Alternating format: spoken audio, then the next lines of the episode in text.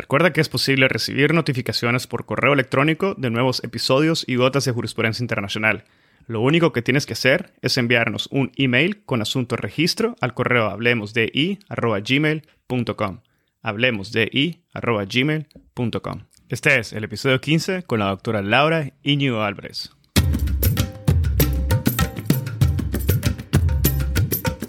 Bienvenidos a Hablemos de Derecho Internacional. Mi nombre es Edgardo Sobenes, abogado y consultor jurídico internacional. En cada episodio tenemos a un invitado especial que nos inspira y comparte sus conocimientos y visión única sobre distintos temas jurídicos de relevancia mundial.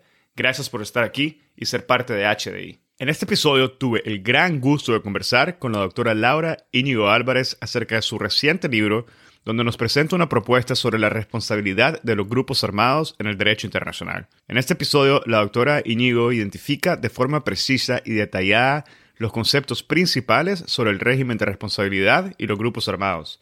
A lo largo del episodio, clarifica de forma magistral el marco internacional aplicable y los desafíos que estos imponen a un sistema de derecho internacional que tradicionalmente se ha centrado en el Estado nos habla sobre los principios de responsabilidad internacional y su relevancia y aplicación a grupos armados, al igual que aclara la diferencia sustancial entre la determinación de responsabilidad de grupos armados y la responsabilidad general de los estados. Posteriormente, la doctora nos conversa sobre los desafíos jurisdiccionales para la determinación de responsabilidad de grupos armados y el papel de cortes internacionales, cortes nacionales y mecanismos no judiciales.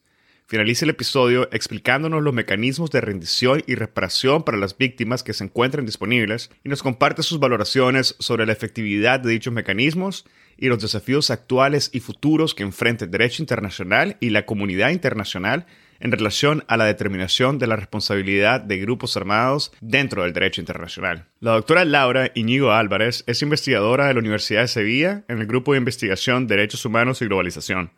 Es licenciada en Derecho y máster en Derecho Público por la Universidad de Sevilla, donde se graduó con cum laude. Obtuvo su tesis doctoral en la Universidad de Utrecht en el Departamento de Derecho Internacional y Europeo en el 2019. Asimismo, es colaboradora de Oxford Reports on International Law in Domestic Courts, miembro del Observatorio Internacional sobre Derechos Humanos y Empresas y del Ilustre Colegio de Abogados de Sevilla. Anteriormente fue investigadora del proyecto europeo FRAME, Fostering Human Rights Among European Policies, coordinado por la Universidad Católica de Lovaina y financiado por la Comisión Europea, donde contribuyó como coautora de varios informes sobre la política común de seguridad y defensa de la Unión Europea. Además, ha sido miembro del equipo de trabajo de varios proyectos de investigación sobre empresas y derechos humanos financiados por el Ministerio de Economía y Competitividad en España.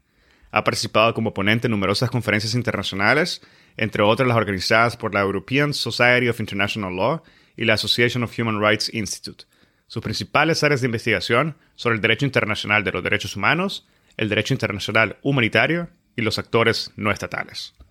Espero que disfruten de este episodio, lo compartan en sus redes sociales y con quienes consideren podrían beneficiarse del contenido. Esta es la forma más fácil de fomentar el proceso de diseminación y difusión de temas de derecho internacional.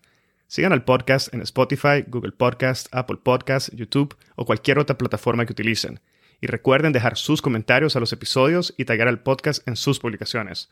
Como saben, el podcast es gratuito. Sin embargo, hemos agregado opciones de suscripción que te permitirán obtener mayores beneficios, tales como acceso anticipado a los episodios, acceso a contenido adicional exclusivo y acceso completo a las gotas de jurisprudencia internacional. También puedes apoyar el podcast con una aportación única y ayudarnos así a seguir creciendo juntos y creando contenido del más alto nivel en español. Visita el link de suscripción que está al inicio de la descripción de cada uno de los episodios y gotas para descubrir lo fácil y módico que es apoyarnos. Tu suscripción es importante. Ahora, empecemos.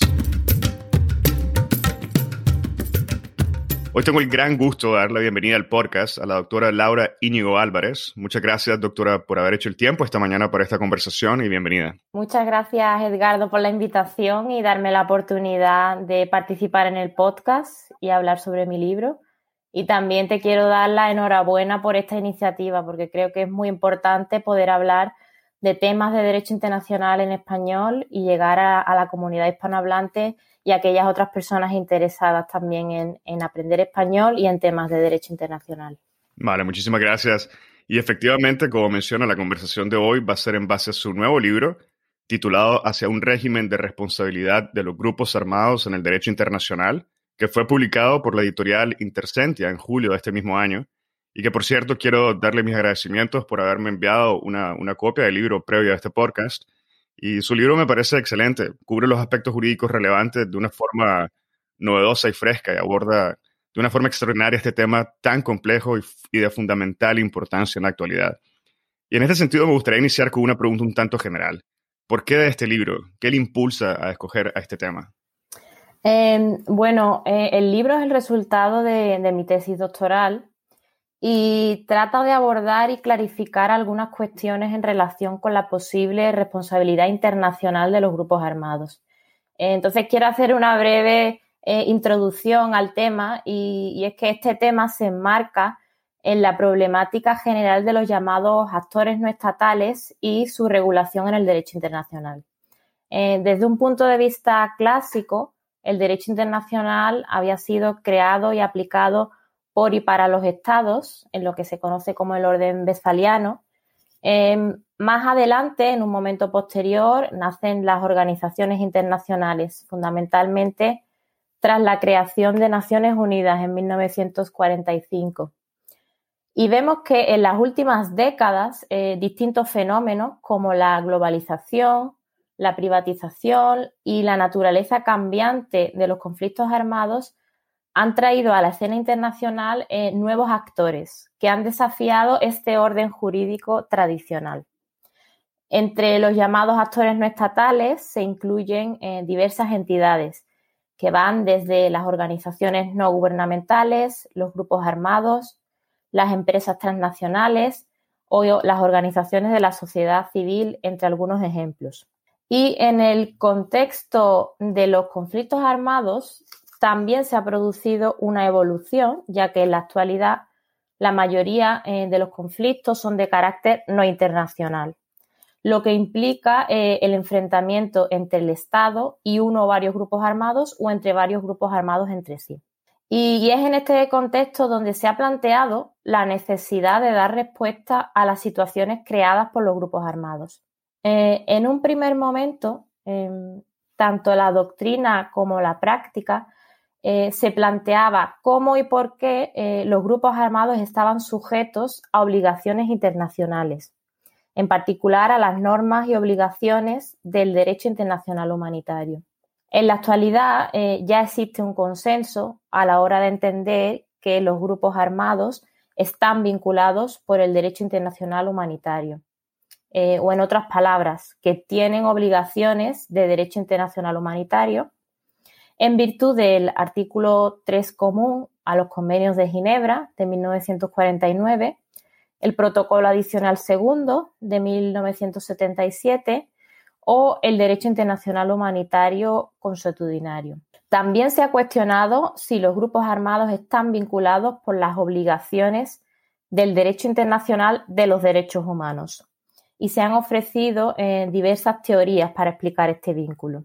Sin embargo, si entendemos que los grupos armados tienen obligaciones internacionales, la pregunta que cabe hacerse es si tienen también responsabilidad internacional, si se produce una violación de las mismas y cuáles serían las consecuencias eh, de dicha responsabilidad. Lo que ocurre es que a día de hoy no está claro si los grupos armados estarían sujetos a un régimen de responsabilidad internacional entendidos como entidades colectivas, eh, como grupos, y no solo como miembros individuales. Hasta ahora esta cuestión no había sido abordada de forma integral o sustantiva por parte de la doctrina, por lo que este sería el punto de partida o la razón de ser de este libro, el tratar de clarificar este tema y proponer normas o principios a este respecto. Bueno, muchas gracias. Yo creo que en base a varios elementos que acabas de mencionar en la, como antecedente de tu libro, vamos a conversar el día de hoy, vamos a ir aclarando poco a poco a través del que avanzamos con el episodio. Y quizás podríamos empezar con algo muy básico y elemental y sería definiendo los dos conceptos que trataremos en general. Por una parte, lo que es la responsabilidad y por otra parte, lo que son los grupos armados. ¿Cómo se definen estos conceptos dentro del derecho internacional? Bueno, esto es una cuestión muy relevante ya que tenemos que hacer varias aclaraciones al respecto. Eh, Voy a comenzar con, el concepto de grupos armados. Nos encontramos que no existe una definición generalmente aceptada de grupos armados en derecho internacional y además eh, existen diversas denominaciones como la de eh, grupos rebeldes, guerrillas, actores no estatales armados, grupos armados al margen de la ley e incluso eh, grupos terroristas en algunos casos. Eh, el artículo 3 común a los convenios de Ginebra se refiere a cada una de las partes en conflicto, mientras que el protocolo adicional segundo habla de fuerzas armadas disidentes o grupos armados organizados que bajo la dirección de un mando responsable ejercen control sobre una parte del territorio. Eh, teniendo en cuenta eh, estos antecedentes, en el libro eh, yo utilizo el término grupos armados referido a aquellas entidades o grupos que luchan en contra del gobierno u otros grupos armados y que operan en el contexto de un conflicto armado no internacional por tanto, aquellos grupos que tienen un nivel suficiente de organización, independientemente eh, de si controlan o no eh, el territorio. Em, en cuanto a los elementos que determinan eh, que un grupo armado pueda considerarse organizado, aquí la jurisprudencia del Tribunal Penal Internacional para la antigua Yugoslavia ha identificado varios elementos o factores clave como, eh, pueden ser la existencia de una estructura de mando y de reglas disciplinarias, la capacidad del grupo para, para, acceder a armas, reclutar o proporcionar un entrenamiento militar, la capacidad de definir una estrategia militar unificada y utilizar tácticas militares, o la capacidad de eh, negociar y concluir acuerdos como aquellos de alto el fuego o acuerdos de paz. Por tanto, em, quedarían excluidos del estudio aquellos grupos que operan en situaciones de tensiones internas o de disturbios internos como eh, actos esporádicos y aislados de violencia. Ese sería por un lado en cuanto al término eh, o al concepto de grupos armados. Eh, con respecto al concepto de responsabilidad internacional, y antes de entrar a su definición en derecho internacional, me gustaría mencionar que existe una problemática terminológica respecto a la definición en español y en inglés, ya que en inglés tenemos dos nociones que son la de accountability y la de responsibility. Sin embargo, no significan exactamente lo mismo, aunque en español muchas veces las traducimos ambas como responsabilidad.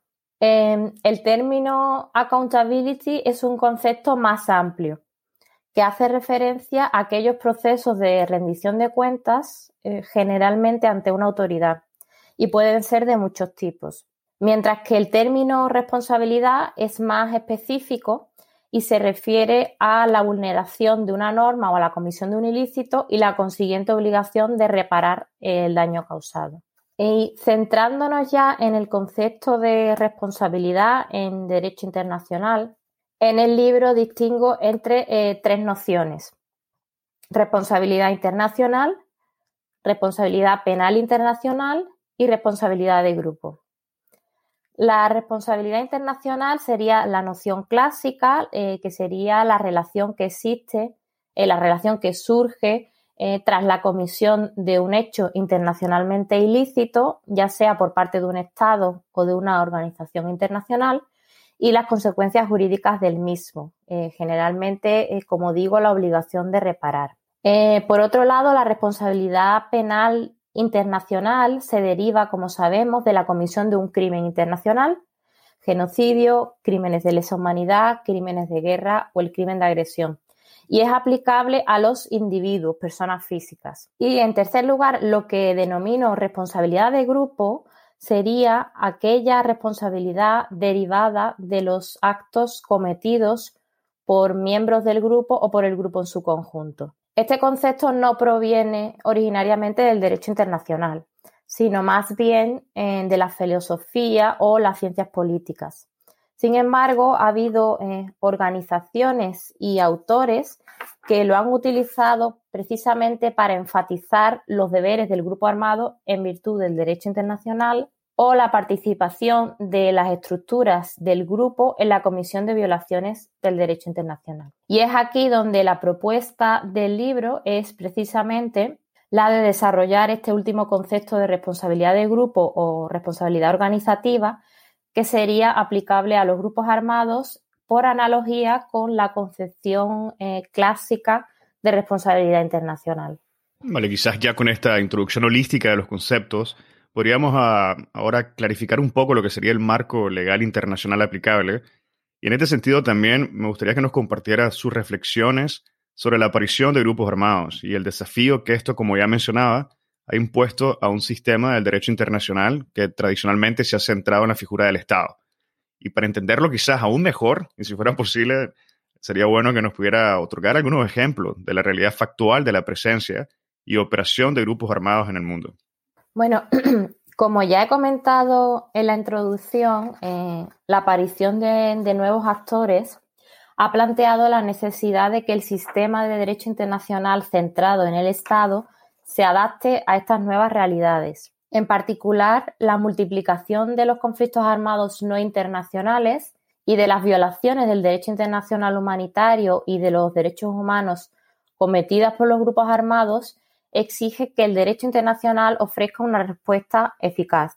Y en este sentido, en, sus informes anuales sobre la protección de civiles en los conflictos armados, el secretario general de Naciones Unidas ha reiterado la necesidad de garantizar la rendición de cuentas por las violaciones cometidas durante los conflictos armados por ambas partes en conflicto y también se ha puesto de manifiesto eh, la urgencia de nuevas medidas para promover la responsabilidad de los grupos armados y de los actores no estatales como una de las prioridades en la protección de los civiles en los conflictos.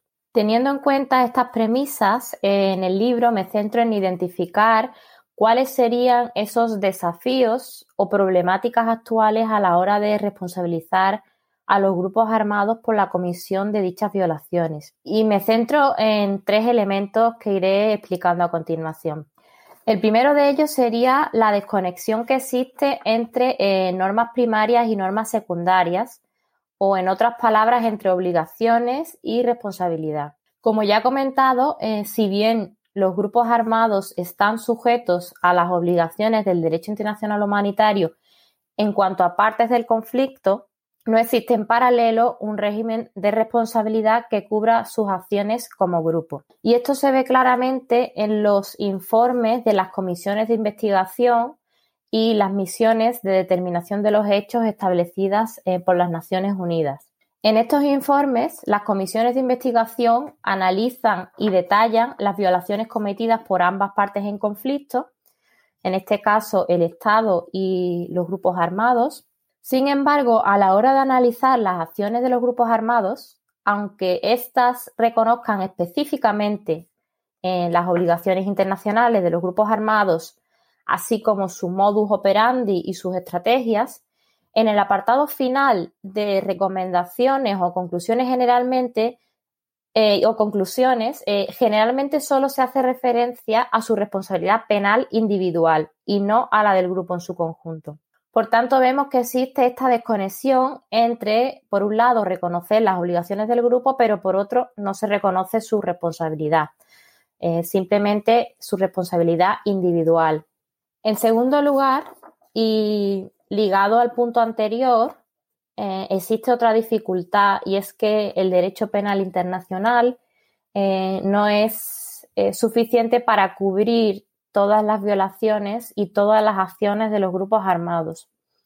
Eh, aunque a día de hoy eh, las tres condenas firmes que ha habido ante la Corte Penal Internacional se han centrado en miembros o líderes de grupos armados, como son los casos de Lubanga, Katanga y Almadi, el derecho penal internacional no puede ser la única herramienta utilizada para hacer responsable a los grupos armados, y esto es así por una serie de motivos.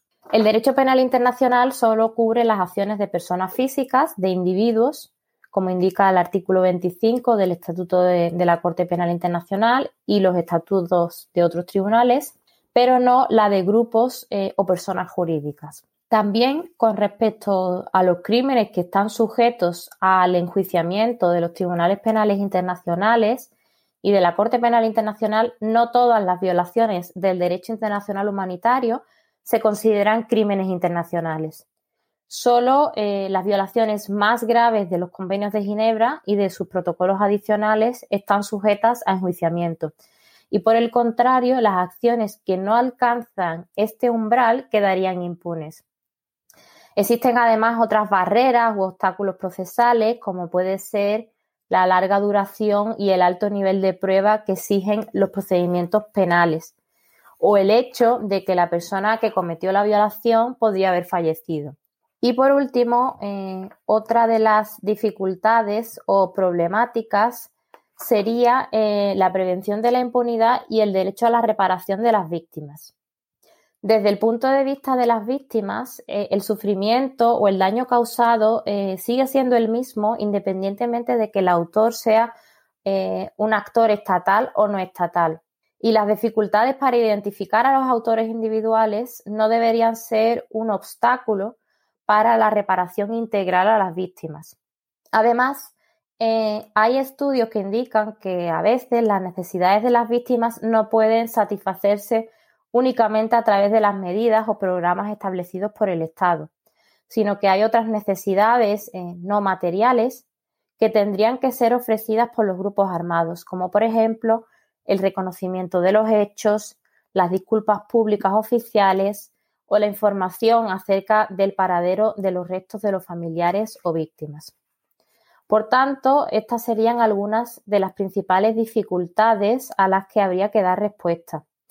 En, cuanto a la pregunta de ejemplos de grupos, en, el libro eh, he tenido en cuenta tanto conflictos eh, pasados como presentes y em, me he referido a el caso de las FARC y el Ejército de Liberación Nacional en Colombia, a conflictos pasados como el Frente Farabundo Martí para la Liberación Nacional en El Salvador, también conflictos en África como em, el Movimiento de Liberación em, para Sudán o eh, eh, el, eh, perdón, el Ejército de Liberación de Sudán, eh, también los grupos opositores en el conflicto en Siria y también en, el caso de Asia, el, grupo eh, de los Tigres de, Liberación de Tamil Elan en el caso de Sri Lanka. Estos serían algunos de los ejemplos que podemos ver y que he analizado a lo largo de eh, las distintas cuestiones que se plantean en el libro. Bueno, quizá antes de entrar ya en detalle en cada uno de estos aspectos del derecho sustantivo que menciona, me gustaría hacer una pregunta un tanto preliminar y es, eh, ¿existe algún riesgo en lo que es reconocer a los grupos armados como sujetos de derecho internacional? Eh, bueno, esta también es otra de las problemáticas que se ha planteado respecto al posible papel que juegan los grupos armados en el derecho internacional, como es el tema de su posible subjetividad internacional. Desde un planteamiento clásico, eh, solo se reconocía personalidad jurídica a los grupos que eran reconocidos como beligerantes o a los movimientos de liberación nacional. Sin embargo, eh, en la actualidad eh, podemos decir o podemos argumentar que los grupos armados tienen una personalidad jurídica limitada, ya que por un lado son sujetos de obligaciones en virtud del derecho internacional humanitario, y en algunos casos de obligaciones de derechos humanos. Y por otro, hay grupos armados que han negociado acuerdos de cese de hostilidades o acuerdos de paz, siendo estos últimos, los acuerdos de paz, instrumentos con una naturaleza híbrida que incluyen elementos tanto de derecho internacional como de derecho nacional. Eh, de hecho, esta personalidad jurídica limitada ya había sido reconocida anteriormente por autores como Antonio Cassese, y además, esto iría en concordancia con lo expresado por la Corte Internacional de Justicia en el famoso caso de la reparación de los daños sufridos al servicio de las Naciones Unidas, en donde la Corte explicaba que eh, ser sujeto de derecho internacional no implicaba tener los mismos derechos, obligaciones y capacidades que los Estados. Por tanto, pueden existir diversos niveles o grados de personalidad jurídica sin que esto suponga igualar a dichas entidades con las capacidades y obligaciones que tienen los estados. Eh, de hecho, esto ha sido apuntado recientemente por la relatora especial sobre ejecuciones extrajudiciales, sumarias o arbitrarias en un informe de 2018 sobre el papel de los actores no estatales armados. Em, en todo caso, también se ha cuestionado la propia utilidad práctica del concepto de subjetividad o personalidad jurídica internacional, ya que este es un concepto eh, circular, en el sentido de que la capacidad para asumir obligaciones, tener derechos y entablar relaciones jurídicas puede ser al mismo tiempo una manifestación de la personalidad jurídica como una condición o requisito de la misma. Por ello, ha habido eh, propuestas como la de la Escuela de Pensamiento llamada New Haven, que sugiere superar la formalidad de la noción de sujetos por su falta de, utilidad funcional y sustituirla por un concepto más dinámico como sería el de participantes en el sistema legal internacional. Eh, esta noción de participantes derivaría de la idea de derecho eh, concebido como un proceso de toma de decisiones más que de un conjunto definido de reglas y obligaciones. Por otro lado, eh, también se ha planteado si el hecho de reconocer ciertas capacidades a los grupos armados significaría estar legitimando su causa. Sin embargo, yo considero que esto no es así, ya que reconocer la existencia de obligaciones y de su consiguiente responsabilidad lo que pone de manifiesto es que existen normas y principios que deben ser respetados por todos independientemente de su condición o de su reconocimiento a nivel internacional. Bueno, gracias. Yo creo que con esto ya hemos cubierto varios de los puntos básicos y elementales para, y pilares que sirven para aclarar los aspectos de carácter más sustantivo y ahora me gustaría que nos refiriéramos entonces a lo que es la responsabilidad internacional de los grupos armados en sí. Y para primer, como un primer punto, me gustaría que nos compartiera el estado actual de lo que son los principios de responsabilidad internacional y su aplicación y la relación con los grupos armados, y cómo se materializa esta responsabilidad de los grupos armados o cómo debemos, cómo debemos de entenderla en un contexto tanto nacional como en un contexto internacional. Al igual que aclarar si existe alguna diferencia jurídica sustancial entre la determinación de responsabilidad de grupos armados y la responsabilidad general de los estados. Bueno, eh, como comentaba, eh, hasta ahora la responsabilidad de los grupos armados se ha, materializado exclusivamente a través de la responsabilidad penal internacional de sus miembros individuales, pero no la del grupo. Eh, por otro lado, tenemos los artículos sobre responsabilidad del Estado por hechos internacionalmente ilícitos. Y aquí me gustaría señalar que en la primera lectura o en la primera versión de los artículos, que es de 1996, se incluía una disposición, el antiguo artículo 14, donde se reconocía la existencia de responsabilidad de los movimientos insurreccionales con independencia de la responsabilidad del Estado. Y además se hablaba en el apartado tercero de la atribución de responsabilidad de dicho movimiento basada en el comportamiento de sus órganos. El comentario a este artículo indicaba que en la medida en que los movimientos insurreccionales pudieran ganar una existencia separada del Estado, podrían cometer sus propios actos ilícitos. Sin embargo, este artículo desaparece en la segunda lectura y permanece el artículo, el antiguo artículo 15 que pasa a ser el actual artículo 10, que se refiere a aquellos grupos insurreccionales que posteriormente se convierten en el nuevo gobierno o forman un nuevo Estado. Por lo que la cuestión que deja sin resolverse es qué ocurre con aquellos grupos armados o rebeldes que no derrotan al Estado o que no se convierten eh, en un nuevo Estado, pero que permanecen activos durante décadas. Eh, como por ejemplo sería el caso de las FARC en Colombia en un conflicto de más de 50 años. Y es aquí donde nos encontramos eh, esa laguna de responsabilidad de la que venimos hablando. Sí es cierto que existen dos ejemplos en la práctica de Naciones Unidas de los últimos años en los que se propuso considerar la responsabilidad del grupo armado en su conjunto en paralelo con la responsabilidad del Estado por las violaciones cometidas durante el conflicto armado. Eh, el primero de ellos es la Comisión Internacional de Investigación para Darfur, en 2005, que consideró la posible responsabilidad internacional del Movimiento de Liberación de Sudán y del Movimiento Justicia e Igualdad por las acciones de sus oficiales y la obligación de reparación de ambas partes del conflicto. El otro ejemplo eh, fue el panel de expertos del secretario general de Naciones Unidas sobre la rendición de cuentas en Sri Lanka en 2011, que también reconoció la responsabilidad organizativa de los Tigres de Liberación de Tamil Elan por las violaciones del derecho internacional humanitario, además de su responsabilidad penal individual. Por lo que, teniendo en cuenta estos antecedentes eh, y con el propósito de tratar de clarificar eh, este marco normativo, eh, la propuesta que hago en el libro es la de formular o identificar principios mínimos de responsabilidad internacional y en particular de atribución para aplicarlos por analogía a los grupos armados, pero adaptándolos a sus características particulares. Si analizamos el proceso de codificación de los artículos sobre responsabilidad del Estado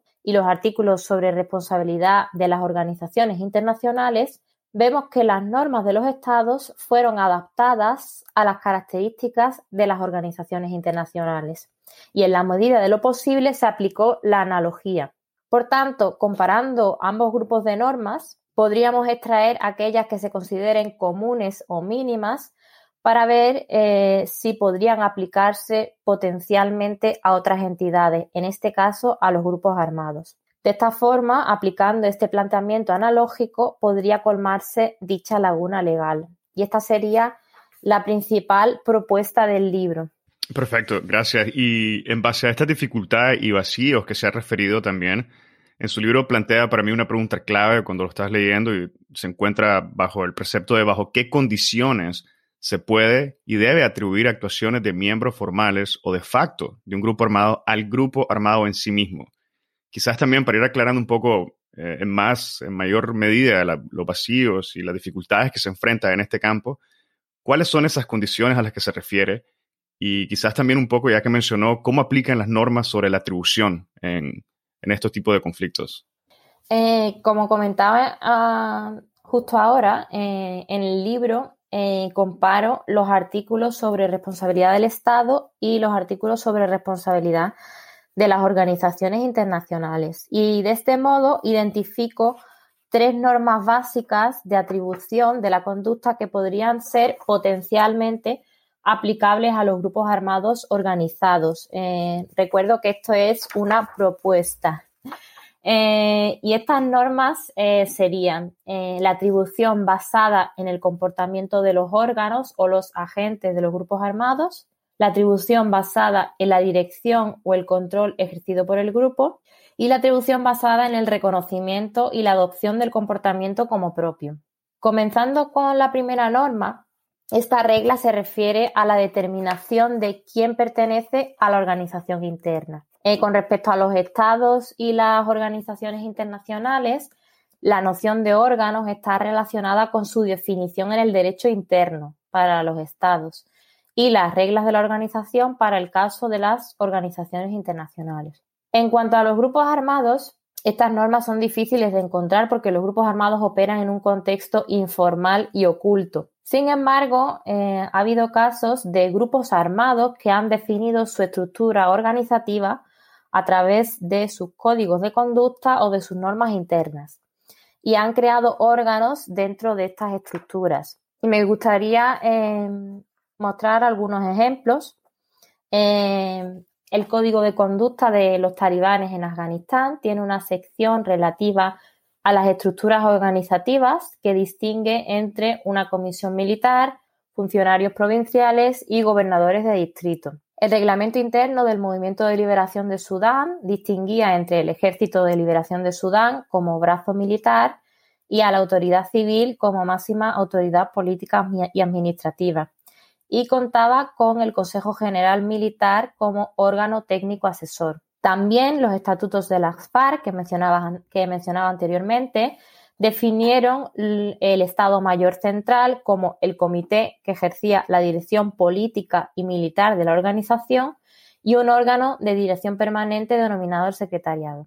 Estos ejemplos nos muestran que algunos grupos armados han creado órganos dentro de sus estructuras, por lo que esto podría servir como una primera indicación para la atribución de su comportamiento. Más allá de la existencia de reglas internas, estos órganos o agentes también podrían determinarse en de facto por la función continua que desempeñaran dentro de la organización. La segunda norma se refiere a la atribución basada en la dirección o el control ejercido por el grupo. En este caso puede haber individuos que no pertenecen a las estructuras internas del grupo armado ni llevan a cabo sus actividades de forma continua, pero participan en el conflicto en momentos puntuales en nombre del grupo. Para que el comportamiento de dichas personas pueda ser atribuido al grupo, parece necesario que éstas eh, deban actuar de acuerdo con las instrucciones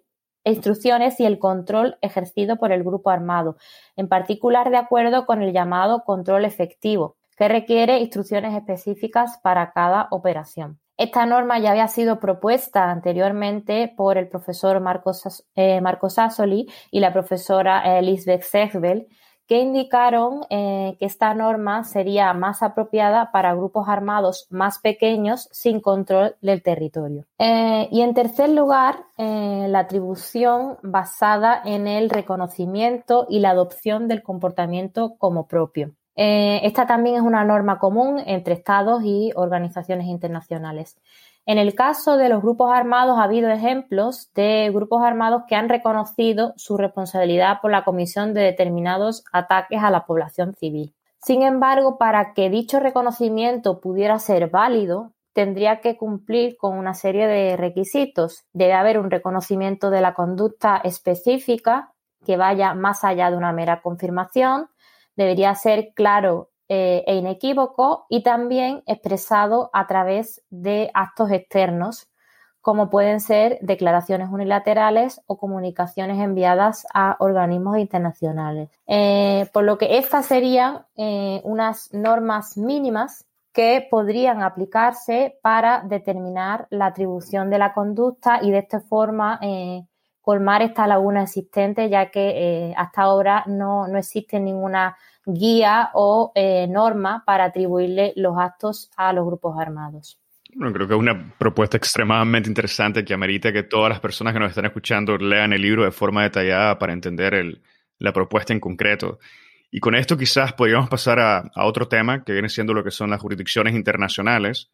Y me gustaría preguntarle cuál es la jurisdicción competente para la determinación de responsabilidad de grupos armados y cómo se procede en la práctica incluyendo tal vez o identificando aquellos desafíos de la competencia a nivel internacional y la relación entre los tribunales, jurisdicciones internacionales y domésticas en relación a la responsabilidad de grupos armados. Pues de nuevo aquí nos encontramos con varios desafíos importantes y creo que los más importantes a la hora de encontrar una jurisdicción que pudiera enjuiciar los comportamientos de los grupos armados como colectividades no solo como miembros individuales. El primer problema es que en materia de violaciones del derecho internacional humanitario eh, no existe un foro o mecanismo institucionalizado a través del cual las víctimas puedan reclamar sus derechos, ni siquiera por las violaciones cometidas por los estados. Por otro lado, eh, la Corte Internacional de Justicia eh, solo enjuicia el comportamiento de los estados y lo mismo ocurre con los tribunales regionales de derechos humanos que tienen como objeto de estudio las acciones u omisiones de los estados en tanto en cuanto garantes de los derechos humanos. Por lo que habría que mirar a procedimientos alternativos como mecanismos eh, no judiciales. En este sentido, en el libro propongo que podrían utilizarse los mecanismos de justicia de transición como en las comisiones de la verdad y de reconciliación, donde se analice el comportamiento de los grupos armados en su conjunto y se determine su responsabilidad internacional, así como la necesidad de otorgar reparaciones a las víctimas. Otra de las alternativas no judiciales que menciono en el libro es el sistema de acuerdos o compromisos obtenidos a través de la organización no gubernamental Geneva Call. Esta organización ha adoptado un enfoque inclusivo a través de la firma por parte de los grupos armados de los llamados Deeds of Commitment o escrituras de compromiso para expresar su adhesión a determinadas normas humanitarias y comprometerse a su respeto y promoción. Estas escrituras de compromiso son firmadas por los líderes del, grupo armado y son refrendadas por la organización y el Gobierno de la República y el Cantón de Ginebra. Además, se establece un sistema de monitoreo, monitoreo o de control eh, por la propia organización. Eh, este mecanismo podría utilizarse como un modelo para futuros compromisos de forma que los grupos armados tuvieran que rendir cuenta de sus actividades y se establecieran consecuencias en caso de incumplimiento. Eh, también me preguntabas en cuanto al papel de las cortes domésticas. Y esta podría ser también otra de las alternativas para obtener reparación por las violaciones cometidas por grupos armados. Eh, lo que ocurre es que no en todos los casos las acciones podrían dirigirse contra el grupo en su conjunto. Existe un antecedente en la jurisdicción de Irlanda del Norte, donde las víctimas habían solicitado reparaciones por parte de los miembros del IRA, como grupo armado no estatal. En particular, los demandantes solicitaban compensación por los daños causados en el atentado de Omagh en 1998. La Corte determinó que cuatro miembros del IRA eran responsables del atentado y les ordenó pagar 1.600.000 libras para compensar a los litigantes. Y este caso es interesante porque el tribunal se refirió al IRA como eh, an incorporated association, como una asociación no incorporada, donde había que demostrar que las personas representadas tenían el mismo interés común en defender el proceso en cuestión para que pudieran ser consideradas como un único acusado. Pero habría que ver eh, cómo cada jurisdicción nacional, ya sea por la vía penal o civil, determinara dicha responsabilidad.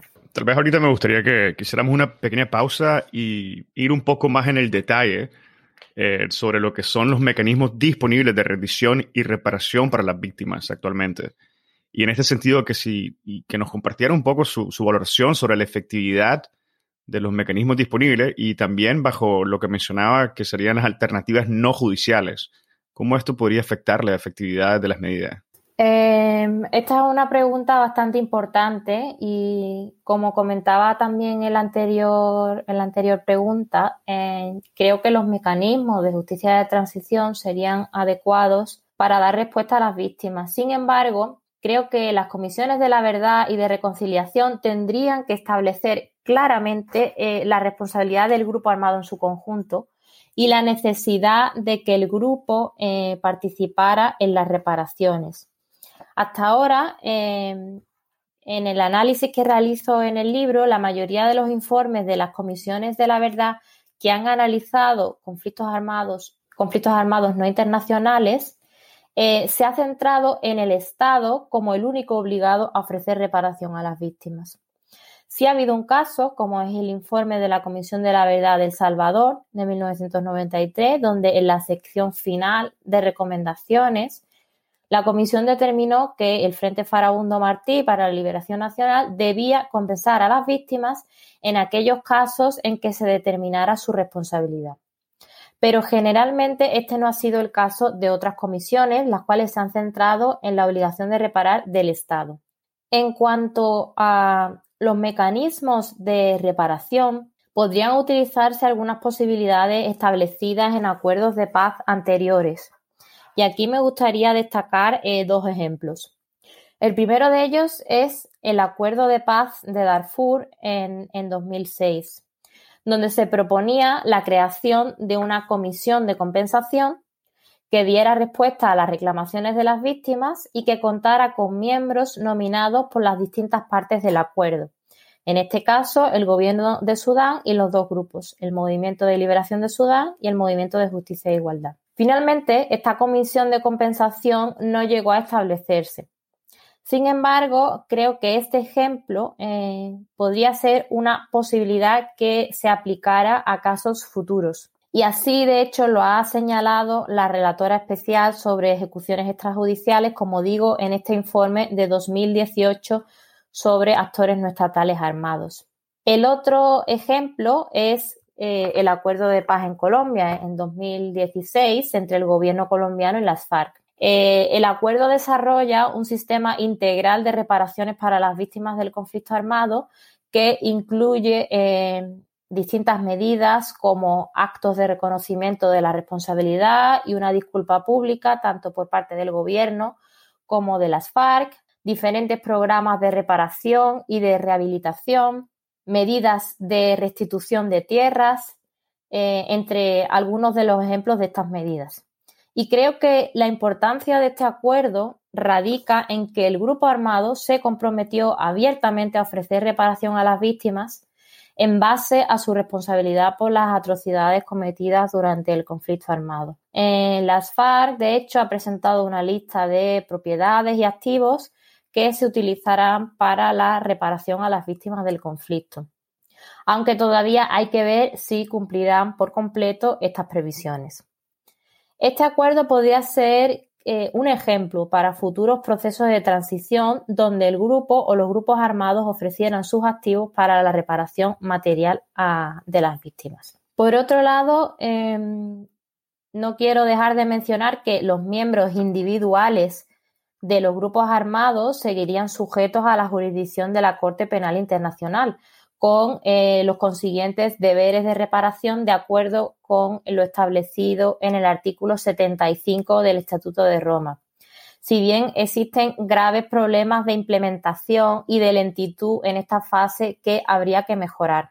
Y por último, eh, me gustaría destacar que eh, las medidas de reparación no solo deben centrarse en la compensación financiera, sino que existen eh, otras formas de reparación eh, no material o simbólicas que también son muy necesarias, como, eh, como he mencionado antes, las disculpas públicas, el reconocimiento de los hechos, proporcionar información clave sobre las víctimas directas de los conflictos. esto es algo que sí deberían hacer los grupos armados como parte de los procesos de transición. Por tanto, em, considerar eh, la noción de reparaciones en su sentido amplio y en las distintas formas en las que los grupos armados podrían contribuir. Esta sería una propuesta en cuanto a las medidas de rendición de cuentas y reparaciones. Muchísimas gracias, doctora, por todo lo que nos ha mencionado. Ya poco a poco nos estamos acercando a lo que sería el final del podcast, pero antes me gustaría preguntarle a futuro. En su respuesta ha mencionado, por ejemplo, sobre la necesidad de identificar principios mínimos y su aplicación por analogía de las reglas de responsabilidad. Pero ¿esto es suficiente? ¿Podemos avanzar hasta un nuevo modelo en concreto de responsabilidad internacional adoptado por los estados en relación a los grupos armados? ¿Y cuáles, en base a las conclusiones de su libro, cuáles considera usted que son los potenciales desafíos que enfrentamos hoy en día y los que vamos a enfrentar a futuro? Bueno, pues resumiendo un poco también lo que hemos estado eh, analizando, eh, creo que había que desarrollar varias cuestiones y voy a centrarme en cuatro puntos. En primer lugar, eh, habría que clarificar las normas sobre responsabilidad internacional de los grupos armados para evitar problemas de seguridad jurídica, de transparencia y de legitimidad del sistema jurídico internacional. Esto podría hacerse a través eh, o bien de instrumentos de soft law o principios rectores en los que se determinaran estas normas mínimas de responsabilidad que hemos comentado y sobre todo normas de atribución. Eh, o bien otra posibilidad sería que los propios mecanismos de monitoreo como las comisiones de investigación de Naciones Unidas fueran eh, las que desarrollaran y clarificaran dichos principios, ya que hasta ahora las normas de atribución de la conducta no son claras o son inexistentes y como hemos visto existe esta, eh, desconexión entre obligaciones y responsabilidad. Por lo tanto, eh, una opción sería que la, propia práctica de los órganos de Naciones Unidas eh, fuera clarificando estas normas. En segundo lugar, eh, esta posible responsabilidad del grupo tendría que ser complementaria de la responsabilidad penal individual de los líderes o los comandantes de grupos armados, como ocurre con los estados donde es posible esta dualidad de responsabilidad. Es decir, esta propuesta de responsabilidad internacional no impide que se siga aplicando la responsabilidad penal individual a los miembros de los grupos armados, sino que la propuesta es de complementariedad o de dualidad eh, de esta responsabilidad. Y en tercer lugar, creo que se requiere también una mayor labor de acercamiento a los grupos armados para educarlos en cuanto a cuáles son sus obligaciones eh, de derecho internacional humanitario, como hace el Comité Internacional de la Cruz Roja y también como la labor que desarrolla la ONG Geneva Call y entender cuáles son los principales obstáculos de los grupos armados a la hora de cumplir con dichas obligaciones. Y por último, hay que poner de manifiesto que los grupos armados pueden y deben contribuir a los procesos de reparación, ya sea a través de compensación financiera, restitución de bienes o eh, de otras formas de reparación moral o simbólica. Y finalmente, eh, en cuanto a los desafíos, creo que el principal desafío puede ser la reticencia de muchos estados a desarrollar cualquier tipo de normativa internacional que tenga por objeto a los grupos armados con la excusa de que esto pueda servir para legitimarlos. Por lo tanto, hay todavía mucho trabajo por hacer en este ámbito y espero que, bueno, que sigamos eh, hablando y eh, discutiendo sobre este tema para ver cuáles eh, serían las soluciones posibles o las alternativas. Bueno, muchísimas gracias, doctora Iñigo Álvarez, por su tiempo y por haber compartido su conocimiento con nosotros sobre este importante y complejo tema que nos afecta a todos y de importancia global, no solamente desde el punto de vista jurídico, sino desde todo punto de vista eh, político, social, cultural, etc. No sé si tuviera algún comentario final antes de finalizar el episodio. Pues nada, de nuevo eh, darte las gracias y la enhorabuena por, por el podcast y espero que, que, haya muchas más también mujeres en, en el podcast y espero las contribuciones también de, del resto de compañeros.